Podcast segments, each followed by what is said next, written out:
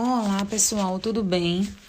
Hoje nós vamos dar prosseguimento à nossa aula de literatura, especificamente literatura brasileira, falando sobre uma escola extremamente importante para o Brasil, que é a escola que ficou conhecida como arcadismo. Vocês também podem ouvir a referência a ela como neoclassicismo e ainda como setecentismo. E aí na aula de hoje nós vamos entender o porquê desses nomes, quando esse período literário começou, quando ele se encerrou, qual o contexto histórico, quais as características e um pouquinho dos escritores dessa época também, tá? Então, em primeiro lugar, nós precisamos entender que o arcadismo também conhecido como neoclassicismo ou setecentismo, ele inicia-se aqui no Brasil no ano de 1768 e ele se encerra no ano de 1836, ano no qual começou a escola conhecida como romantismo, que é material de um outro momento de aula nosso, tá? Bom, Entendendo que a, o arcadismo começou em 1768, a gente entende que essa terceira denominação que usa-se para referir-se a ele como setecentismo, ela é até meio incoerente, porque a ideia que a gente tem de setecentismo seria de uma escola que aconteceu durante todo o período 1700, como aconteceu com o quinhentismo, que foi durante todo o período de 1500, e com o seiscentismo, que foi durante todo o período de 1600 e ainda ultrapassou alguns anos na frente. O classicismo, ou o neoclassicismo, o arcadismo, como a gente pode perceber, ele aconteceu apenas em alguns anos desse período de 1700, em algumas décadas, tá? Ele começa em 1768, então aí tem três décadas e um pouquinho mais de acontecimento durante esse período de 700, né? 1700. Mas independente da coerência ou incoerência, essa é uma denominação válida. Então, caso vocês escutem falar em setecentismo, vocês já vão saber que a referência aí é ao arcadismo, tá? É, o arcadismo, ele também é conhecido como neoclassicismo, e isso acontece pelo fato de que ele vai fazer referência a um classicismo antigo, né? Nós entendemos que o neo é uma expressão que significa novo, então seria um novo classicismo, dando a ideia de que há um velho classicismo.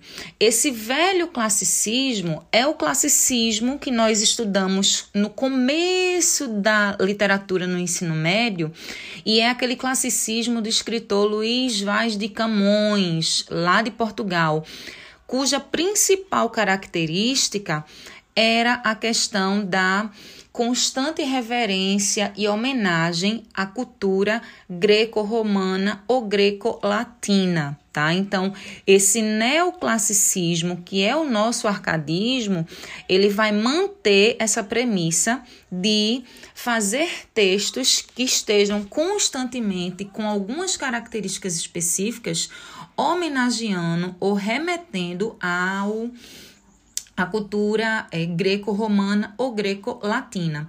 Isso começa, inclusive, com o nome principal da escola, o nome pelo qual ela é mais conhecida, que é arcadismo, tá? Então, o nome arcadismo ele vem da Arcádia grega. Arcádia era um local na Grécia que abrigava os pastores, tá? Pastores no sentido literal, que cuidam lá dos animais, como pastores de ovelha. E aí, como essa é uma escola que volta a essa característica de homenagem à cultura greco-romana, por que não começar com essa homenagem utilizando o nome arcadismo de origem aí grega, tá? Seguindo, a gente precisa entender um pouquinho do contexto histórico em que está envolvido o arcadismo é, brasileiro, tá? Então, no período em que acontece o arcadismo brasileiro, nós estamos tendo no Brasil e no mundo o iluminismo. O iluminismo, ele é uma versão mais aprofundada, digamos assim, do renascimento. O renascimento é um período de muitas transformações nas sociedades que aconteceu durante o período do classicismo, tá? Então é quando surgem aí os pensadores, os grandes filósofos, os cientistas, é, a questão do antropocentrismo ela fica bastante em evidência, e aí o neoclassicismo, o arcadismo, o setecentismo, ele acontece quando o iluminismo ele está em evidência é, no mundo, propagando, trazendo aí essas questões de da ciência, de colocar a ciência, de colocar as artes como o ponto principal é, no mundo, tá? Além disso, o arcadismo ele acontece num período em que o Brasil especificamente ele está num processo de avanço técnico e tecnológico que resultaria posteriormente na industrialização, tá? E esse processo, ele faz com que no Brasil, nesse período, comece-se a questão do êxodo rural, que é quando as pessoas, né, grande parte da população, ela está saindo do ambiente é, rural, do interior, para ir para o ambiente urbano, tá? E mais regionalmente falando, o arcadismo ele acontece no mesmo período da Inconfidência Mineira, tá bom? O que que foi a Inconfidência Mineira, pessoal? A Inconfidência Mineira, ela foi uma revolta, como o próprio nome sugere, acontecida e organizada em Minas Gerais, cujo objetivo era separar Minas Gerais do Brasil, transformando aquele lugar em uma república, né, em um país independente. Isso acontecia porque a população, na época, não só em Minas Gerais, mas em muitos estados no Brasil, a população estava insatisfeita com a política fiscal imposta pela coroa portuguesa. Lembrando-se lembrando que nesse período nós éramos ainda é, coro, é, nós éramos ainda colônia de Portugal. E aí, muitos lugares fizeram, criaram revoltas para tentar ficar independentes de Portugal. E um desses lugares foi Minas Gerais, com essa revolta conhecida como Inconfidência Mineira, que infelizmente não deu certo, porque houve lá, como acontece na maioria das situações, um X9, o velho X9, o velho traidor, que denunciou tudo, e aí houve uma verdadeira é, cena de assassinatos né, dos inconfidentes, dentre eles o Tiradentes, que era o José é, Joaquim José da Silva Xavier, que foi é, assassinado, teve seus partes do, seus, do seu corpo é, tiradas, decapitadas e espalhadas pela rua para servir como é, lição para que outros não resolvessem seguir o exemplo, porque aquelas seriam as consequências. Então, o arcadismo ele vai estar dentro desse contexto histórico. Para é, nível mundo, está acontecendo o iluminismo. Nível Brasil, nós temos o avanço técnico e tecnológico que resultaram mais tarde na industrialização o que também culminou com o êxodo rural e mais regionalmente nós temos a Inconfidência Mineira.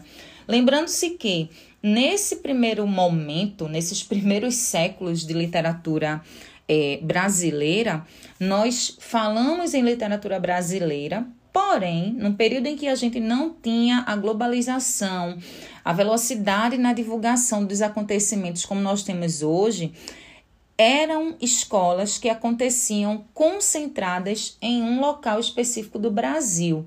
Então, por exemplo, é, o quinhentismo a gente nem conta muito porque eram é, pessoas portuguesas que moravam aqui fizeram parte desse início da colonização. Mas o barroco, por exemplo, como nós já vimos anteriormente, ele aconteceu predominantemente na Bahia, tá? O arcadismo embora dita literatura brasileira, ele vai acontecer predominantemente no estado de Minas Gerais. Inclusive, por isso que é importante a Inconfidência Mineira, porque muitos dos escritores árcades brasileiros, eles foram também inconfidentes mineiros, tá bom? E aí agora a gente pode falar um pouco sobre a questão das características dessa escola literária. Dentre as características que nós temos, dentre as muitas características que nós temos, nós vamos destacar linguagem simples, ao contrário e em oposição ao barroco brasileiro, que pregava a linguagem rebuscada, essencialmente difícil de se compreender como característica, o arcadismo ele vai pregar que a linguagem do texto literário ela tem que ser simples, ela tem que ser de fácil compreensão, bem como a própria vida. Num período em que as pessoas estão fugindo da zona rural e indo morar na cidade, vem o arcadismo lembrar a importância de ter uma vida simples e uma vida simples ela é conseguida mais facilmente com maior índice de sucesso na vida no campo, próximo à natureza, tá? Uma outra característica que já foi citada, que inclusive justifica alguns dos nomes da escola, é a volta aos modelos clássicos greco-romanos ou greco-latinos, tá? Uh, e, pessoal, a principal característica do arcadismo brasileiro é uma palavrinha que muitos talvez desconheçam, que se chama bucolismo. O bucolismo nada mais é do que a valorização da vida no campo. Vocês vão observar que todas as características, ou, ou a imensa maioria delas, pelo menos, elas tem uma, uma definição que resulta na volta à vida no campo, tá? da valorização da importância da vida bucólica, que é uma vida vivida próxima à natureza. Então, o bucolismo ele vai ser a principal característica do arcadismo. A gente tem, por exemplo, a vida simples. Ela é conseguida mais próxima do campo. Então, é uma vida simples é igual a uma vida bucólica nós vamos ter uma série de características árcades que estão escritas em latim, tá? E isso era uma outra forma de homenagear as culturas é, greco-latinas ou greco-romanas, tá? Que é o objetivo, por isso a escola é também conhecida como neoclassicismo. Então a gente tem o Fugere Urban, que se vocês fossem escrever seria Fulgere Urben, com N no final. Uh, em latim se pronuncia Fugere Urban e significa a fuga da cidade, ou fugir da cidade. E aí, fugir da cidade e ir para onde? Para o campo, a vida bucólica, a vida rural, tá? Então, a cidade você não encontra uma vida simples, não encontra uma vida boa. Portanto, fuja da cidade e vá para o campo viver sua vida bucólica. Depois nós temos o carpe diem, né, que se fosse escrita, se vocês fossem escrever, seria carpe diem com m no final. E aí o carpe diem, que significa aproveitar o dia, né, aproveitar a vida, é, é o aproveitar a vida não nos moldes é, barrocos, que seria um aproveitar a vida meio adolescente, viva hoje porque amanhã você não sabe se vai estar tá vivo. Então aproveite e faça tudo hoje. O Carpe Diem Arcade, ele é aproveitar a vida de maneira equilibrada, viver uma vida com qualidade, ter qualidade de vida, viver bem, viver tranquila e equilibradamente. E de novo, onde se consegue isso? No campo, portanto, viva uma vida bucólica. E aí a gente volta a enfatizar que o bucolismo é a principal característica do arcadismo, tá? Depois nós temos o inutilia truncat, que se vocês fossem escrever seria inutilia truncat, com um T mudo no final. E a, a tradução né, do latim para o português é trocar o inútil, substituir o inútil. O que eles vão considerar inútil é a vida urbana. Logo, o que eles consideram útil é a vida rural, é a vida no campo, é a vida bucólica, é o bucolismo, tá? Nós temos também a Aurea Mediocritas, é, que se escreveria desse jeito mesmo, Aurea Mediocritas, tá? É o mais fácil de transcrever. e que significa é, mediocridade do ouro. É, vocês devem lembrar na aula de barroco, quem não lembra, é, a gente vai fazer uma retomada bem rápida, que quando a gente fala de é, arquitetura barroca, nós temos sempre como referência em muitos lugares aqui no Brasil, inclusive é, aqui em Pernambuco, em cidades como Recife e Olinda, nós temos igrejas de arquitetura barroca. E essas igrejas de arquitetura barroca, algumas das características delas é ter o teto muito alto para dicotomizar e lembrar o ser humano a sua pequenez diante da grandeza divina. É, e nós temos, além disso, o exagero na questão do, do ouro, do dourado, para enfeitar essas igrejas. Então, quem já teve a experiência, eu recomendo que quem não teve faça isso um dia, de visitar uma igreja com arquitetura barroca, vai ficar impressionado porque elas são absurdamente douradas, né? Tinham um, um, um ouro exagerado para dar aquela ideia de requinte às coisas divinas, tá? E aí o arcadismo ele vai falar que isso é medíocre, por quê? Porque tudo, inclusive Deus, é encontrado nas coisas simples. Tudo de bom da nossa vida nós encontramos nas coisas simples. Por exemplo, quer lugar melhor para visualizar Deus do que a natureza? Então não precisa de uma igreja banhada a ouro para lembrar como Deus é grande. E aí a gente tem a questão da áurea mediocritas, que seria a mediocridade do ouro. Inclusive, aqui no Brasil, nós temos né, alguns lugares, né?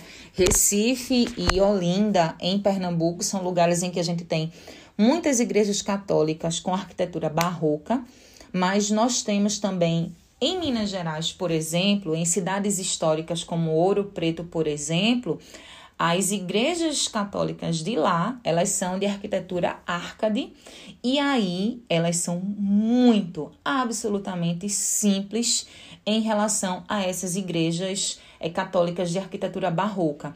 Isso para condizer com esse período. Eles pregavam uma vida simples, então as igrejas elas precisavam ser simples também é, pintadas com tons claros também, não nada de dourado, nada de cores exuberantes, etc. Tá? Então, tudo combinando com a, o momento, com a ocasião.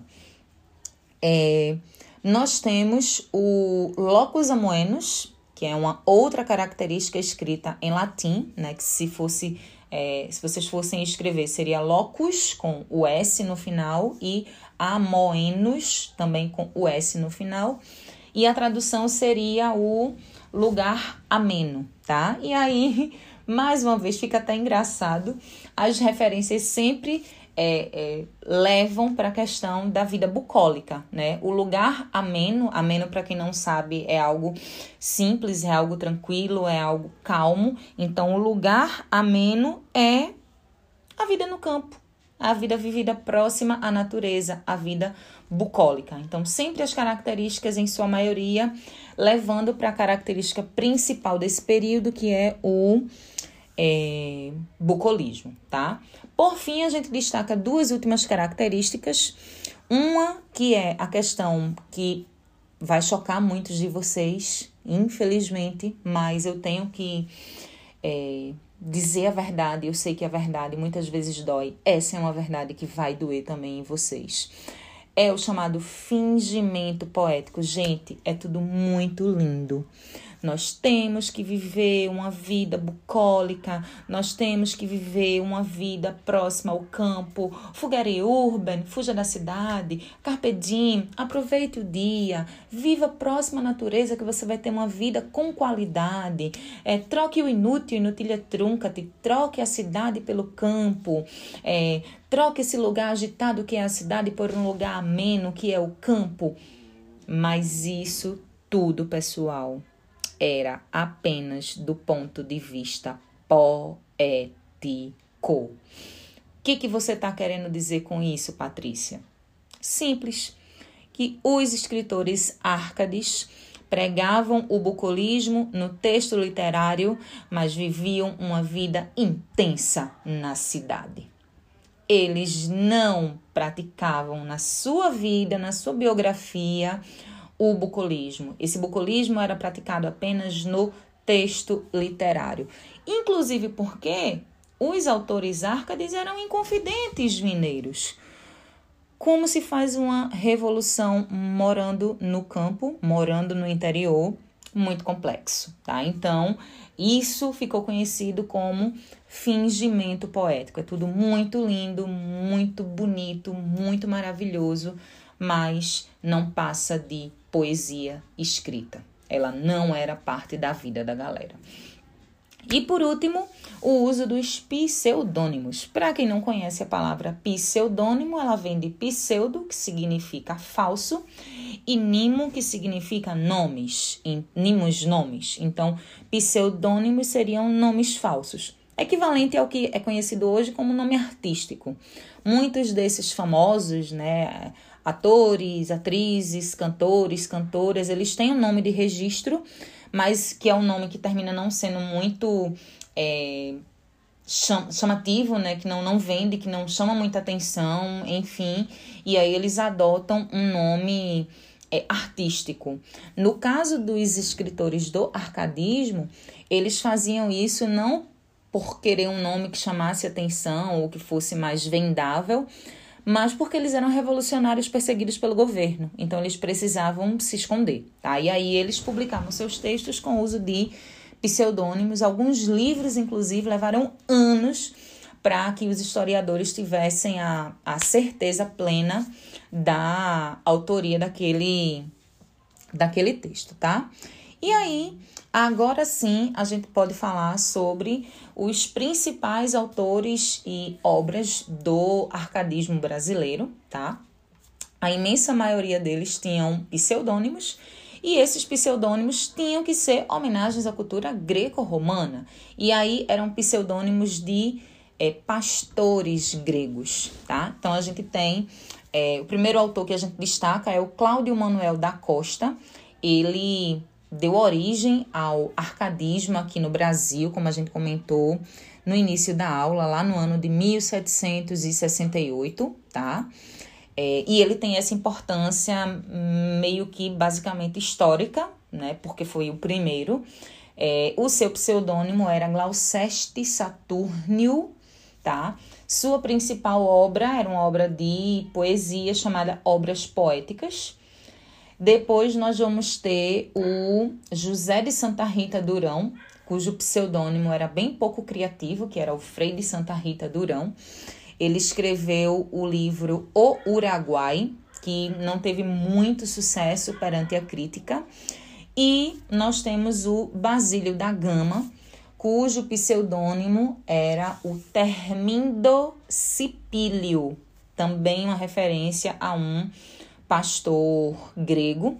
E ele escreve o livro Caramuru, que também não teve muito é, sucesso na crítica, tá? É válido salientar que esses dois livros, desses dois autores, né, o Uruguai, do José de Santa Rita Durão, e o Caramuru, do Basílio da Gama, ou Termindo Cipílio, eles eram poemas épicos que tentavam imitar a estrutura lá do poema que a gente viu no classicismo do Luiz Vaz de Camões, que é conhecido como os Lusíadas. E os Lusíadas é um clássico, né, aclamadíssimo por toda a crítica, mas é Caramuru, que foi inclusive adaptado para o cinema brasileiro, para o cinema nacional, e o Uruguai, eles são tentativas é, frustradas né, pela crítica. A crítica não abraça esses livros, mas eram poemas épicos que tentavam imitar a estrutura lá dos Lusíadas, tá? E o mais importante a gente deixa por último, o autor mais importante desse período, mais conhecido é, do arcadismo brasileiro, é o Tomás Antônio Gonzaga. Tomás com S no final, tá? Uh, e o pseudônimo é o Dirceu. O Tomás Antônio Gonzaga, ele vai ter duas obras de destaque, que são Marília de Dirceu e As Cartas Chilenas, tá? O Marília de Dirceu é um poema é, lindíssimo, né? Muito é, romântico, né? lembrando-se que a nossa próxima escola literária é o romantismo, tá? Então, ele é romântico no sentido de que trata de uma história de amor, tá? E aí ele é dividido em duas partes. A gente vai lembrar que ele conta uma história meio que autobiográfica, porque é algo que de fato aconteceu com o é, Tomás Antônio Gonzaga. Ele se apaixona por uma moça. E aí, é, quando eles estão vivendo essa paixão, o pai descobre e o pai não aprova. Porque, claro, né, o cara era um revolucionário, um inconfidente, é, não tinha onde cair morto, não só tinha o seu texto, as suas escritas, então não, não era um relacionamento aprovado. Né? Depois disso, ele é também, fica um período fora do Brasil, e aí se separa, né, é, geograficamente, está bem geograficamente bem longe da, da sua amada, e aí, as duas partes desse livro, né, desse poema, é justamente contando. A primeira parte, o seu amor, né, o amor que eles viveram, o Dirceu com a Marília, e a segunda parte, a, o sofrimento que a separação é, dos dois causou nele, tá? E é, as cartas chilenas foi uma obra que demorou algum tempo para se confirmar a autoria, mas hoje se sabe que foi também uma autoria do Dirceu, né, que é o Tomás Antônio Gonzaga, e é uma obra satírica, né? Então, a obra satírica ela é uma obra é, de crítica, tá? Ela é também um poema, é uma obra poética em que ele tem é, a crítica à Vila Rica, né? Mas na verdade, para disfarçar, ele chama de Chile, né? E ele vai é, criticar o Chile, que seria a Vila Rica, que hoje é conhecida como é, Ouro Preto, e ele vai criticar o governo daquele lugar, tá? Então, essa obra, ela é muito importante, né? Porque a gente tem, inclusive, acesso a muitos acontecimentos do período, tá? Uh, é, é uma obra que ele cria todos os personagens, né? Então a gente tem o Critilo, que é a pessoa que escreve as cartas, e o Doroteu, que é a pessoa que recebe as cartas, e ele critica o fanfarrão Minésio, que na verdade seria o governador do, do local, não só de Ouro Preto, né, o, o governante de Ouro Preto, mas também de toda a, a, o estado de Minas Gerais, tá? E aí são duas obras importantíssimas. É, Enem, de vez em quando, tem lá uma questão ou outra falando sobre o arcadismo e sobre o Dirceu. A UPE, aqui de Pernambuco, né, tanto o seriado quanto o vestibular único do terceiro ano, é, eles gostam muito do arcadismo e principalmente do Tomás Antônio Gonzaga, que é o nosso Dirceu, tá? E é isso aí, gente. Basicamente é o que nós tínhamos para falar de é, arcadismo, tá? Do arcadismo brasileiro. Agora sim, né, a partir de 1836, é que a literatura brasileira pega fogo no bom sentido da palavra, né? Então a gente vai ter realmente em um século só, né? Em menos de um século, na verdade, em menos de, seis an de 100 anos, a gente vai ter várias escolas literárias acontecendo praticamente ao mesmo tempo. A gente vai ter vários escritores que são famosíssimos, famosérrimos até hoje. Eu costumo dizer que a literatura brasileira ela fica boa de verdade a partir do romantismo e vai ser o romantismo que vai ser a nossa próxima escola literária. Nós vamos tratar desse tema em breve e eu espero que vocês gostem muito, tá? Espero que vocês tenham compreendido, espero que não tenham ficado dúvidas. Caso as dúvidas hajam, vocês sabem os canais através dos quais podem me contatar e a gente pode trabalhar na é, dúvida de vocês para que elas sejam sanadas, tá bom? Obrigada, fiquem bem e até a próxima. Tchau, tchau, pessoal.